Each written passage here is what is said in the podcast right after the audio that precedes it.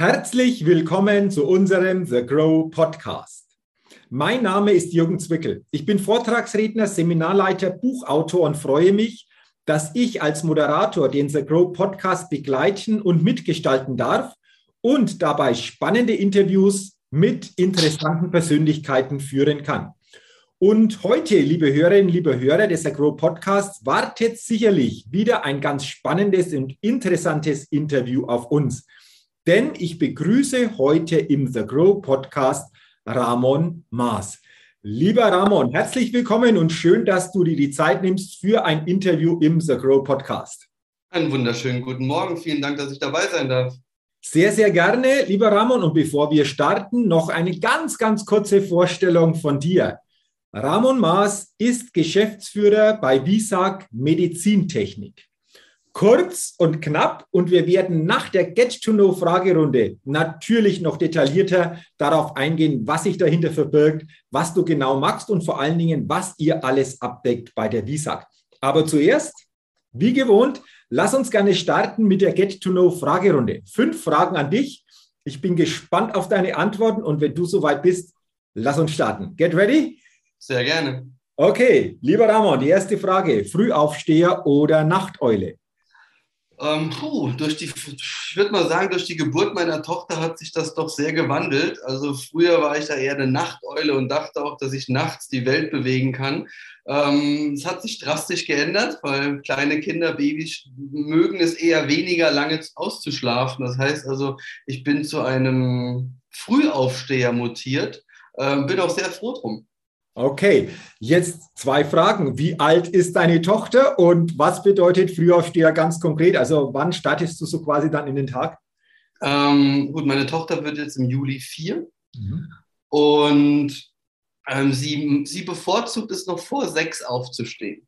Okay, das bedeutet für dich auch dann vor sechs gehst du quasi los und du startest in den Tag, oder?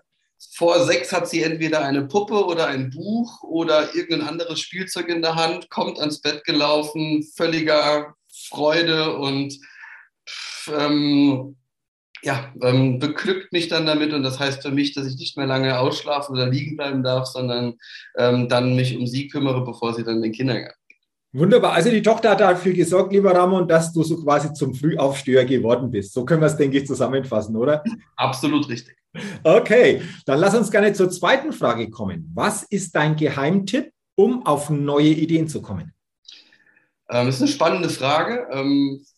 Ich habe mir da auch so ein paar Gedanken zu gemacht. Viele sagen ja auch immer, auf neue Ideen zu kommen, da muss man kreativ sein ähm, oder Kreativität. Ähm, ist es das oder ist es, ist es ein Talent? Ich persönlich würde behaupten, dass mein Geheimtipp beziehungsweise diese fatalistische Einstellung in dieser Form kann ich mich mit der nicht anfreunden. Warum? Ich bin der Meinung, dass wenn man äh, nicht, also sehr unkompliziert denkt und mit keine Scheuklappen aufhat und oft auch mal einen Schritt zurücktritt und dann das große Ganze betrachtet und sich viele Dinge des Alltags so ein bisschen herbeizieht, kann jeder auf sehr, sehr schöne, gute Ideen kommen. Ähm, und wenn man dann noch eine gesunde Grundeinstellung hat, um die ersten zwei, drei Schritte mal weiterzudenken oder einfach mal für sich selbst im, im, im Geiste durchprozessiert, ähm, kann das jeder. Ähm, ähm, es ist aber, glaube ich, ein bisschen schwierig in dem heutigen Alltag. Wir sind doch sehr, sehr schnelllebig unterwegs, ähm, dass man da noch genau diese eine Sekunde hat, um mal zurückzutreten und das Ganze so ein bisschen anders zu betrachten. Deswegen glaube ich, wir, wir gehen so ein bisschen unter in unserem, in unserem Alltag, in all diesen Dingen, die minütlich auf uns einprasseln. Aber wenn man das lernt, dann glaube ich, kann das jeder. Okay, also spannender Ansatz. Jetzt kommt mir spontan auch noch eine Zusatzfrage. Mhm. Ähm, kannst du dich erinnern, wann du so quasi deine letzte gute Idee hattest, äh, wie du gesagt hast, einfach mal zurücktreten, das große Ganze mal zu überblicken? Kannst du das nochmal für dich äh, ja, definieren? Wann, wann war das oder wie hat dann diese Idee genau ausgesehen? Ähm, ja, ja, also wir sind natürlich als, als Visa doch ein Unternehmen, das ja eher eine externe Dienstleistung anbietet und dann geht man natürlich schon eher hin und versucht, seine Produkte so zu platzieren, wie man sie quasi für sich selbst als Idee oder als, als, als, als, als Service gut empfindet. Ähm, nur ich bin felsenfest der Meinung, nicht wir entscheiden über Trends und, und Markt, äh, sondern das tut am Ende der Kunde. Und wenn, wenn Kunden zum Beispiel insourcen möchten oder wenn Kunden ein flexibles Budget brauchen, dann ist es falsch, meiner Meinung nach, ähm, zu sagen, nein, das ist die eine Dienstleistung, die wir in dieser Art und Weise anbieten. Du möchtest insourcen, dann sind wir raus. Das ist in meiner Welt der völlig falsche Ansatz. Ähm, und dann sind wir, obwohl wir ein sehr, sehr großer Konzern sind, sind wir dann doch hingegangen und haben gesagt, ähm, wenn der, wenn, wenn der Markt danach schreit, dann bieten wir eben auch das Insourcing an. Erstens schon mal hat es den gewissen Charme, dass man natürlich Kunden auch helfen kann, erfolgreich zu werden aus eigener Kraft heraus, auf mittelfristig. Kurzfristig haben wir trotzdem eine Dienstleistung angeboten ähm, und auf langfristig ähm, ist, bedeutet das auch wieder, dass Kunden und andere Kunden quasi äh, zur Visag empfehlen und vielleicht dann doch wieder, wenn sie dann der Bedarf da ist, dann doch wieder outsourcen. Das heißt also in meiner Welt war die Idee zu sagen, als externer Dienstleister ähm, zu sagen, hey, kein Problem, wir bieten doch das Insourcing an und das relativ kurzfristig, ähm, obwohl wir ein Konzern und ein Tanker sind, war für mich so die letzte, würde ich sagen, so die, der Impuls, der, der uns ein bisschen abhebt von den anderen. Okay, wunderbar. Gerade dieses kurzfristige, was du angesprochen hast, glaube ich, zeichnet sich da aus, weil du ja gesagt hast, ihr seid sehr, sehr groß. Da kommen wir später noch drauf. Und dann ist sicherlich so eine kurzfristige Möglichkeit, etwas umzusetzen, sicherlich auch herauszustellen aufgrund dieser Idee, die du geschildert hast. Äh, danke einfach auch dafür, dass du diese Idee mit uns geteilt hast. Dann lass uns gerne zur dritten Frage kommen. Wenn du eine Sache in Deutschland ändern könntest, Ramon, was wäre das? Puh, ähm, persönlich bin ich kein Freund davon. Dinge, die habe ich schon immer so getan, deswegen tun wir es auch so weiter. Ähm, ich würde als ein, wenn ich ein Wort sagen müsste, wäre es der Mindset. Wenn ich das, das Wort Mindset so ein bisschen erklären müsste oder dürfte in dem Fall, äh, würde ich sagen, weniger Totreden, mehr machen. Ich bin ein großer Freund von so, von so, einer, von so einem Zitat. Grübeln ist wie Schaukeln, man bewegt sich, man kommt aber nicht voran. Mhm. Ähm, wir reden viel tot, am Ende diskutieren wir es, finden 100 Fehler dagegen statt drei, drei, drei Punkte dafür.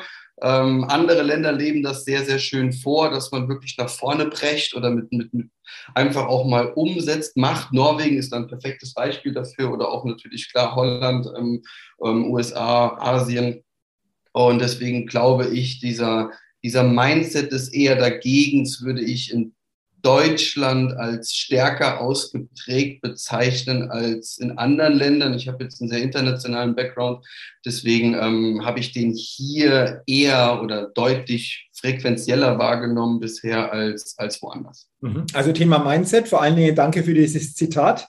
Grübeln ist wie Schaukeln. Du bist zwar in Bewegung, kommst aber nicht weiter. Ich glaube, das ist etwas, was wir uns immer wieder einfach auch hier bewusst machen dürfen. Und du hast gesagt, mehr in dieses Machen zu kommen. Das passt ja wunderbar zu The Grow. Also ich empfinde das ja so und das höre ich von verschiedensten Seiten, äh, dass The Grow wirklich da einfach ein Paradebeispiel ist, ähm, nicht so lange etwas zu diskutieren oder darüber zu grübeln, sondern entsprechend auch umzusetzen, etwas zu machen. Empfindest du das ähnlich?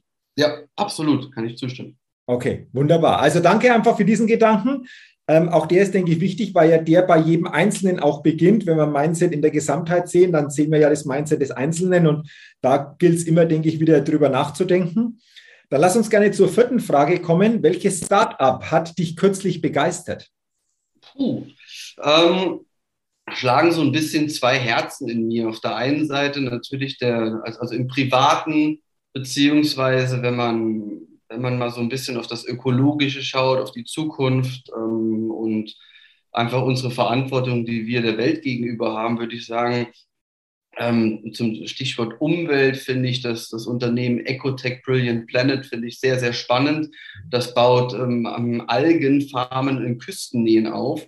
Die Pflanzen ziehen den Kohlenstoff 30-fach effektiver aus der Luft, als es Wälder können. Äh, finde ich einen sehr, sehr spannenden Ansatz, gerade mit Hinblick auf einen Zeitungsartikel Aufgeben ist keine Zukunft, den ich letztens im Handelsblatt gelesen habe, finde ich das Unternehmen an sich mit dem Ansatz sehr, sehr gut. Das ist jetzt so die, der, der persönliche, der private, äh, die private Begeisterung. Auf der beruflichen Ebene muss ich sagen, mein, mein, mein, mein Vater hat in jungen Jahren immer gesagt, Handwerk hat goldenen Boden. Gefühlt war das dann in der IT-Blase, dann irgendwie ist das so ein bisschen untergegangen. Ähm, und jetzt, also wir als Dienstleister merken das natürlich sehr, sehr stark. Jeder sucht den einen Elektriker, den einen Ingenieur, den, diese eine Person und der kann sich quasi aussuchen. Ähm, und dann gibt es natürlich noch ganz, ganz viele klein- bis mittelständige Unternehmen, die auch ein Handwerk ausüben.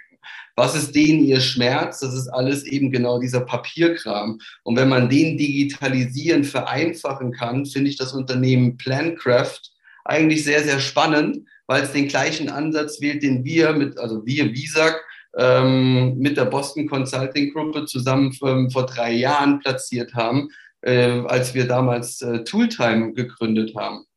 Die Idee war ja damals, das hat ein Geschäftsführerkollege von mir, der Gerrit Eck, äh, mit all dem Konzern-Know-how und mit der Wucht quasi, mit der BCG als, als, als Start-up, ähm, also BCG im Startup-Unternehmen, äh, in, der Idee des Startups quasi sehr, sehr stark und sehr, sehr progressiv vorangetrieben ähm, und hat es mittlerweile sehr erfolgreich platziert. Was bedeutet es? Am Ende kann sich der Handwerker deutlich mehr um Handwerk, um Menschen kümmern und um das, was kaputt ist und deutlich weniger, um eben am Wochenende, Samstag, Sonntags Rechnungen zu stellen, Ersatzteile zu bestellen, äh, nachzuordern ähm, oder eben auch ans Finanzamt die Dinge abzugeben. Deswegen würde ich sagen, ähm, Ecotech Brilliant Planet ist eher so ein privates, so eine Herzensangelegenheit und Plancraft ist jetzt eher so in Bezug auf mein, auf mein berufliches Umfeld.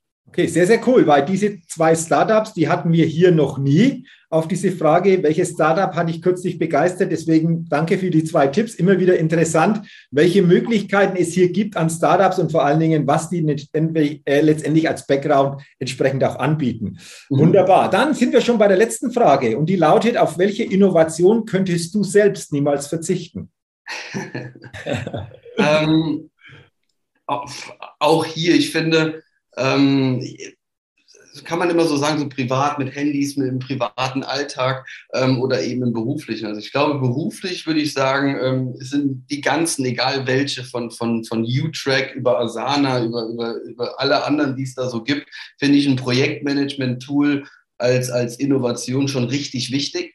Mhm. Ähm, weil weg von Excel, weg von Stift und Papier, weg von irgendwelchen zu Fußwegen, die dann irgendwie nur dazu führen, dass man eben weder progressiv ist, noch wirklich alles auf dem Schirm hat und am Ende, und am Ende leider auch gewisse Dinge untergehen. Und wenn Dinge untergehen, leidet natürlich am Ende ein Kunde, genauso wie vielleicht auch Mitarbeiter oder man spielt mit der Zukunft der Mitarbeiter. Deswegen würde ich sagen, beruflich definitiv Projektmanagement-Tools. Das ist eine Innovation, die uns sekündlich, egal wo, wie, weiterhilft, ähm, den, den, den, den Wahnsinn des Alltags zu bewerkstelligen. Ähm, im, Im Alltag, im Privaten sehe ich das lustigerweise ein bisschen anders. Ich habe das jetzt, als ich in der Schweiz war, die vier Tage in Österreich, äh, in Österreich, Quatsch, äh, in der Schweiz habe ich das gemerkt. Ähm, wenn wir immer überall per Klick alles finden und alles per sofort anklicken und, und, und geführt werden in der Route zum Ziel, geht so eine gewisse Grundromantik flöten, finde ich. Also meine Freundin und ich, wenn wir dann quasi wandern, uns vielleicht auch mal verlaufen oder überlegen, geht es links, rechts entlang, wie es noch vor 20 Jahren war, ähm, hat man so eine schöne Grundromantik und man genießt den Alltag mehr. Ähm, deswegen würde ich vielleicht schon sagen, dass die eine oder andere Innovation im Alltag uns von gewissen Dingen leider so ein bisschen distanziert, aber im Beruflichen ist es, ist es nicht mehr wegzudenken, dass man solche Tools benutzt. Okay, ähm, also danke dafür, für deine Antworten bei diesen fünf Fragen. Sehr, sehr spannend. Und du hast schon gesagt, beruflich nutzen viele Tools einfach auch innovative Tools. Und da sind wir jetzt natürlich beim Stichwort. Ähm, ich habe es in der Ankündigung schon gesagt, du bist Geschäftsführer bei Visag Medizintechnik. Du hast es hier und da schon mal kurz erwähnt in dieser Get-to-Know-Fragerunde. Lieber Ramon, lass uns doch gerne mal noch thematisch tiefer einsteigen. Willst du mal schildern, was die Visag genau ist? Du hast schon gesagt, die Seitenkonzern, aber dennoch ein bisschen anders, wie man gewöhnlich sich Konzerne vorstellt, weil ich glaube, das ist sehr, sehr spannend für die Hörerinnen und Hörer, da noch mehr zu erfahren und vor allen Dingen in der Tiefe das ein oder andere hier noch konkreter einfach auch mitzubekommen. Mhm. Vielen lieben Dank und natürlich sehr gerne ähm, präsentiere ich die Visag als großes Ganzes.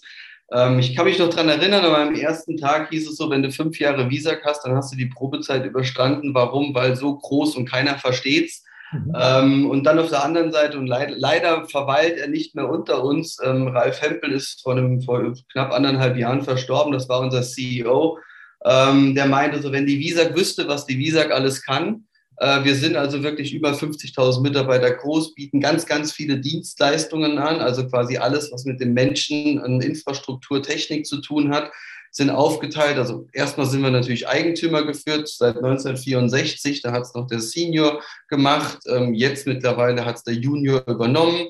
Ähm, ist nicht wirklich Junior, weil mit 2,10 Meter zehn und durchaus ein Stammesmann wirkt er nicht wirklich wie ein Junior und ähm, hat das Unternehmen ähm, genauso wie der Vater immer sehr menschennah und dienstleistungsorientiert weiter wachsen lassen. Ähm, wir sind aufgeteilt in drei Bereiche. Das heißt also, auf der einen Seite gibt es die WFSH, also alles, was mit Facility, mit dem Gebäude zu tun hat. Dann gibt es die Industrie, also die WISH, ähm, Industrie. Und dann gibt es die WASH, das ist quasi, das A steht für Aviation. Das heißt also, die drei Bereiche ähm, haben wir unterteilt und das unterteilt sich dann einfach in entweder Technik, oder Infrastruktur. Also Infrastruktur, ganz einfache Beispiele, Reinigung äh, und Küche, Catering in allen Bereichen und Technik, Automationstechnik, Facility Management, ähm, Elektrotechnik und, und, und. Und eben Aviation ist natürlich der Flughafenbereich, das ist der jüngste. Jetzt in Corona-Zeiten vielleicht nicht gerade der, der, der, der, der Ergebnisbeste, aber durchaus einer, der natürlich, wenn man das große Ganze betrachtet, schon sehr viel Sinn ergibt, weil man halt einfach viele Synergieeffekte nutzen kann. Und deswegen haben wir dann natürlich auch gesagt, dass wir den Aviation-Bereich, egal wie sich Flughäfen weiterentwickeln, stützen und die Mitarbeiter natürlich als hohes Gut betrachten und eben nicht wie andere vielleicht dann einfach verkaufen, weil wir hier ein Risiko sehen in, im, im Ergebnis. Mhm. Okay, also danke mal so für diese nähere Information zur Visag. Jetzt lass uns, lieber Ramon, gerne mal zu dir persönlich kommen. Für was bist du zuständig als Geschäftsführer? Wie sieht denn deine konkrete Aufgabe bei der Visag so aus? Ähm, also Du hattest es natürlich schon kurz angesprochen, wir sind ein bisschen anders, wir sind ein bisschen regionaler. Das heißt also, es gibt mehrere, eigentlich sogar sehr, sehr viele Geschäftsführer, weil es gibt also quasi, wir sind aufgeteilt in Regionen. Wenn ich jetzt mal die WFSH nehme, sind wir aufgeteilt in Regionen, haben dann natürlich noch eine Holding drüber mit Holding-Geschäftsführern und haben ähm, da natürlich schon eher so die, die, die Nähe, sind dann natürlich auch in den Bereichen unterschiedlich. Das heißt, es gibt einen regionalen Geschäftsführer für die Gebäudetechnik, dann natürlich auch für, für die Reinigung gibt es Geschäftsführer. Heißt also, es gibt in meiner Welt fürs Team Gesundheitswesen alles, was mit dem Krankenhaus zu tun hat, dann natürlich auch unter anderem mich als Geschäftsführer der Medizintechnik. Das heißt also, wir, wir haben im Prinzip die Verantwortung in den Krankenhäusern als Gesundheitswesen auch hier Technik und Infrastruktur zu bündeln und quasi mit all dem, was wir können, Krankenhäuser im kompletten Sekundarprozess zu unterstützen mit einer externen Dienstleistung. Wir wissen, alle Mitarbeiter sind rar.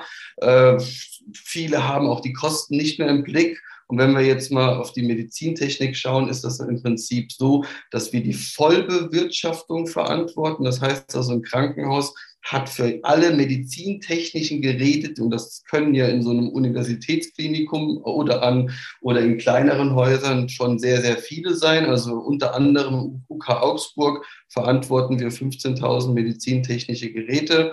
Äh, in kleineren Häusern, sei es in Olpe, NRW oder eben auch oben im, oder im Osten in Halle, ähm, haben wir ähm, genau das Gleiche, dass wir da die Verantwortung haben für alle medizintechnischen Geräte. Das heißt, auf der einen Seite für den Service, ähm, auf der anderen Seite natürlich dann auch für die Planung der nächsten, also den Reinvest. Und das ist dann immer ein spannendes Thema, weil natürlich die Knappheit des Geldes in Krankenhäusern ist immer präsenter.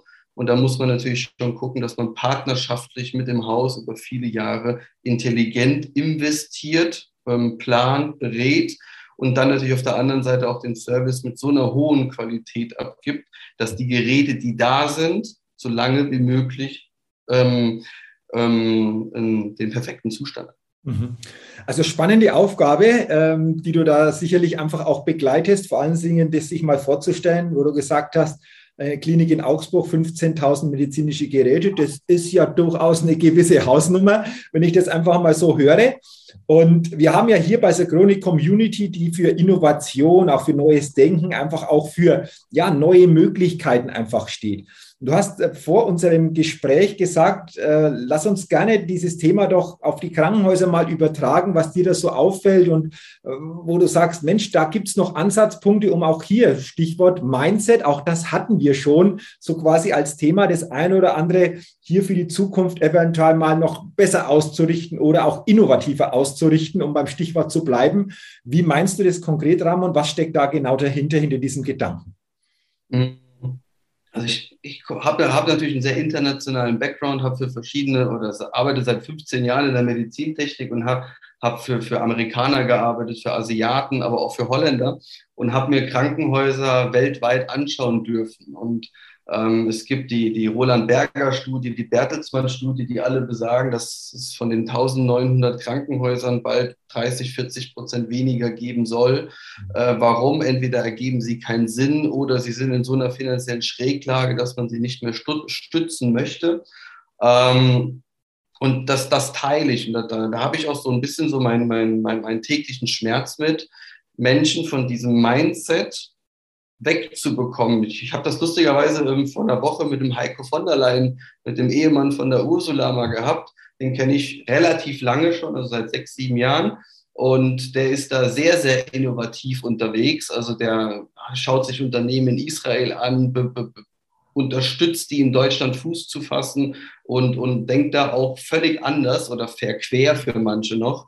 Ähm, um deine Frage zu beantworten, mich beschäftigt das Thema sehr, weil viele einfach nur hingehen und ein gewisses Budget pro Jahr haben und dieses Budget muss vergeben werden, weil ansonsten wird das Budget einfach gekappt. Was passiert dadurch? Man gibt einfach Geld zum Jahresende sinnlos und dumm aus. Hauptsache, ich habe es noch ausgegeben, damit mein Budget fürs nächste Jahr wieder gleich bleibt ähm, diese, diese, dieser Jahresturnus des Budgets, ohne wirklich zu gucken, wo ist der Bedarf oder wo ist eine Innovation oder wo müsste ich vielleicht auch mal auf drei Jahre Geld ausgeben, bringt mich aber um fünf Jahre weiter. Ähm, da habe ich so ein bisschen so meinen Schmerz mit, weil so eine alte Kaufmannsdenke, wie leider noch viele an den Tag legen, ist halt leider falsch. Genauso wie beim Thema Digitalisierung. Ähm, viele Krankenhäuser arbeiten fast noch mit Hammer und Meißel äh, in der Kommunikation und benutzen einfach nicht intelligente Tools. Also wir als Visa haben da zum Beispiel Ellie. Ellie ist so eine Art, ich sage jetzt mal, eine Art Alexa, Siri.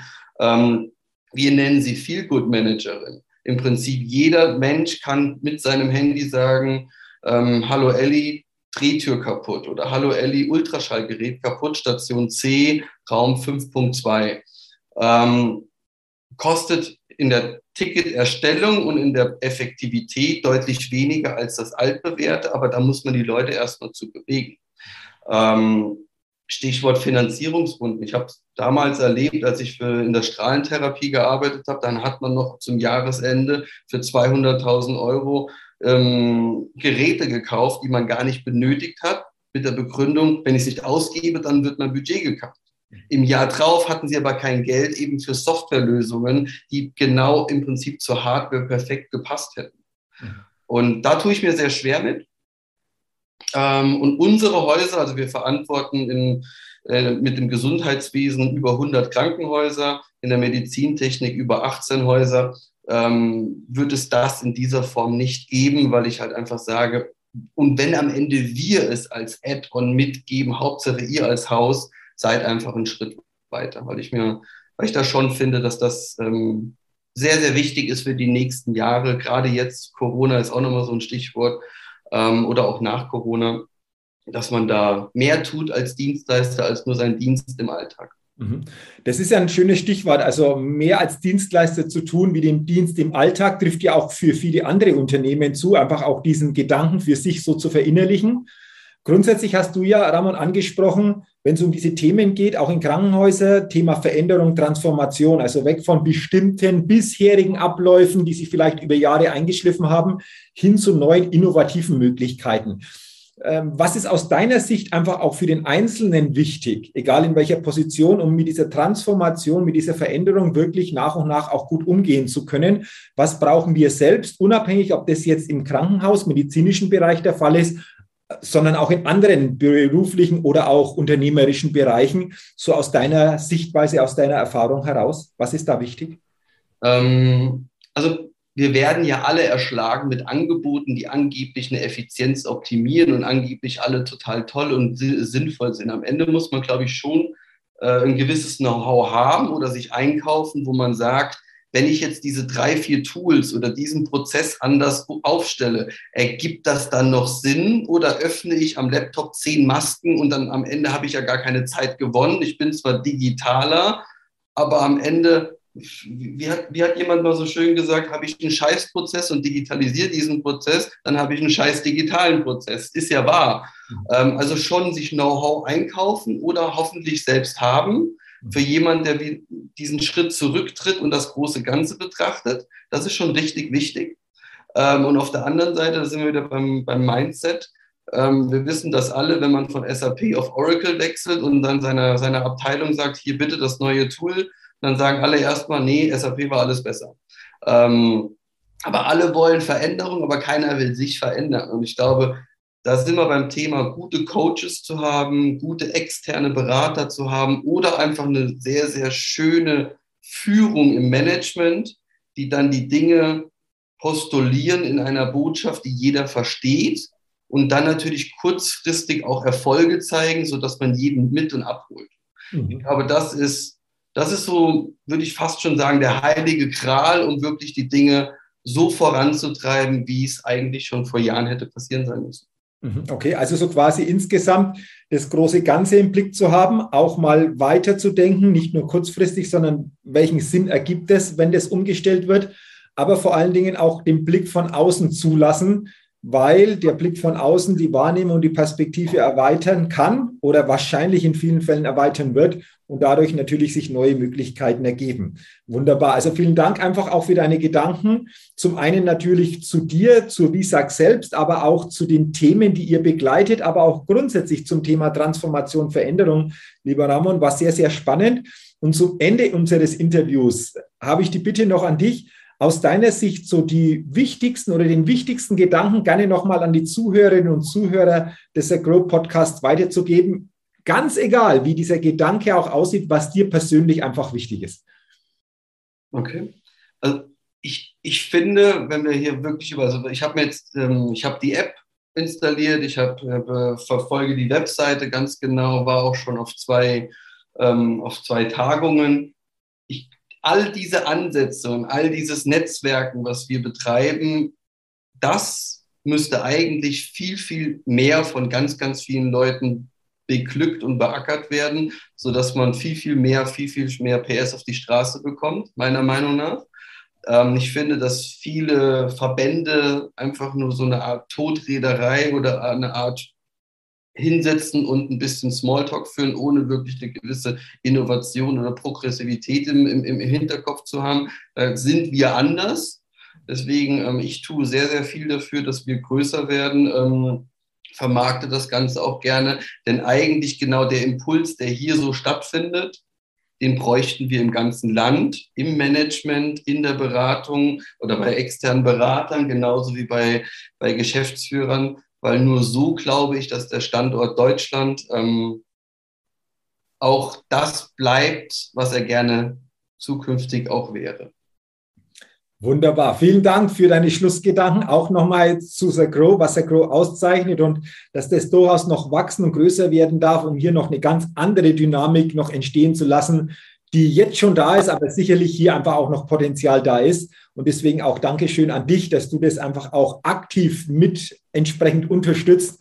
Dafür auch an dieser Stelle herzlichen Dank. Und ich habe nochmal herzlichen Dank für deine Zeit, für das spannende Gespräch, für die tollen Gedanken und wünsche dir natürlich persönlich und auch beruflich alles, alles Gute und vor allen Dingen einfach auch weiterhin viele gute Ideen, vor allen Dingen in den Bereichen, in denen diese Ideen nötig sind. Und da denke ich, wird es einige geben. Du hast es ja sehr interessant geschildert. Deswegen nochmal herzlichen Dank für dieses Interview, lieber Ramon.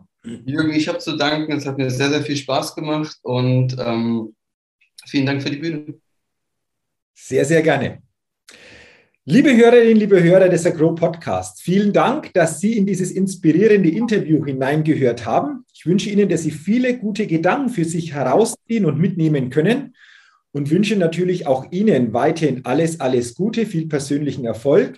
Und ich freue mich natürlich, wenn Sie auch bei der nächsten Folge wieder mit dabei sind. Bis dahin eine gute Zeit.